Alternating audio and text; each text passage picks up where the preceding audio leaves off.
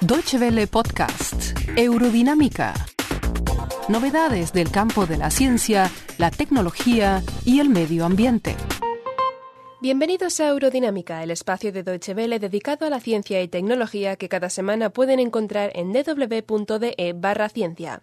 Esta semana no hablamos de viajes al espacio, de la esfera digital o de robots del futuro, sino de algo que nos afecta mucho más de cerca.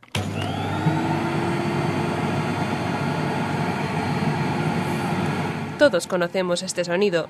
Para cosas tan básicas como la limpieza de la casa, cada vez dependemos más de aparatos eléctricos y muchas veces no nos damos cuenta de la cantidad de energía que realmente consumimos con estos electrodomésticos. A partir de ahora, este consumo se va a tener bajo control.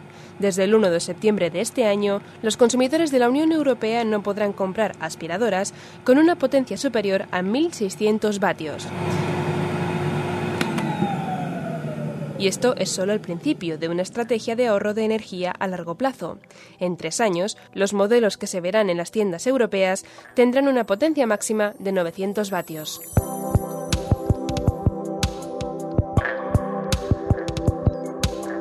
¿Aspiradoras con menor potencia? ¿Significa esto que en el futuro no habrá aspiradoras de buena calidad en el mercado? Muchas son las voces que protestan con este mismo argumento, pero los expertos advierten que estas preocupaciones son infundadas. A menudo el rendimiento real del motor se ve afectado por el mal diseño del aparato, que obstaculiza la vía del tubo y la entrada de aire. Las aspiradoras son solo un ejemplo de electrodoméstico en el que se quiere trabajar para reducir, en general, el consumo de energía de toda Europa. En 2009, los gobiernos europeos llegaron a un acuerdo para reducir el consumo de energía en un 20% para el año 2020. Siguiendo las normativas europeas, ya se han introducido en el mercado neveras, lavavajillas, lavadoras, televisores, ordenadores, generadores y lámparas más eficientes. Para Stefan Just, portavoz de la Agencia de Eficiencia Energética alemana, esto se ha conseguido en gran medida gracias a medidas de la Unión Europea como la directiva Ecodesign, que tiene por objetivo eliminar del mercado los productos energéticamente ineficientes, y el sello de garantía de eficiencia Ecolabel de la Unión Europea. Sin estas medidas habríamos experimentado un incremento descontrolado del consumo de energía en Europa, siguiendo con el mismo diseño en este tipo de electrodomésticos. Pero ahora, gracias a la directiva Ecodesign y el sello Ecolabel, podemos poner un freno a este consumo y realmente funciona. Tanto así que ya no nos podríamos imaginar cómo serían las cosas sin estas medidas. Puede encontrar más artículos de ciencia y tecnología en www.de barra ciencia. Los consumidores finales empiezan a notar poco a poco los efectos de este compromiso con unas facturas de electricidad más razonables, pero los efectos en el consumo general de energía en Europa todavía no se terminan de notar. Según la Agencia de Eficiencia Energética alemana, pasarán varios años hasta que los sistemas de iluminación en edificios y carreteras se sustituyan en su totalidad por dispositivos más eficientes.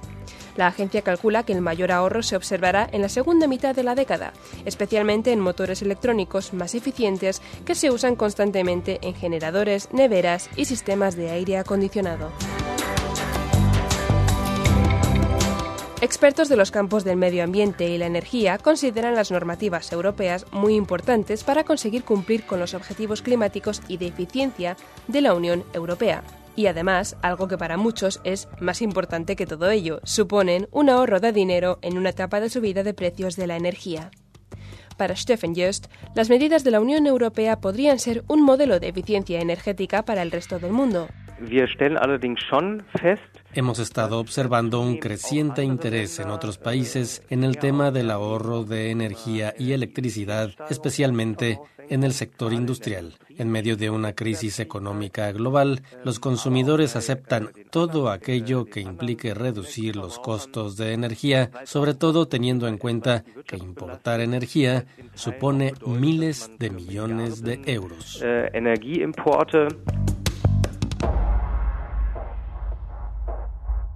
Así terminamos nuestro podcast de hoy. Les recordamos que pueden encontrar más interesantes artículos y audios sobre ciencia y tecnología en www.de barra ciencia. Nosotros los dejamos ya y los esperamos la semana que viene, como siempre, aquí, en Eurodinámica. Muchas gracias por su atención. Más informaciones sobre nuestros contenidos en nuestra página de internet www.de y en Facebook y Twitter.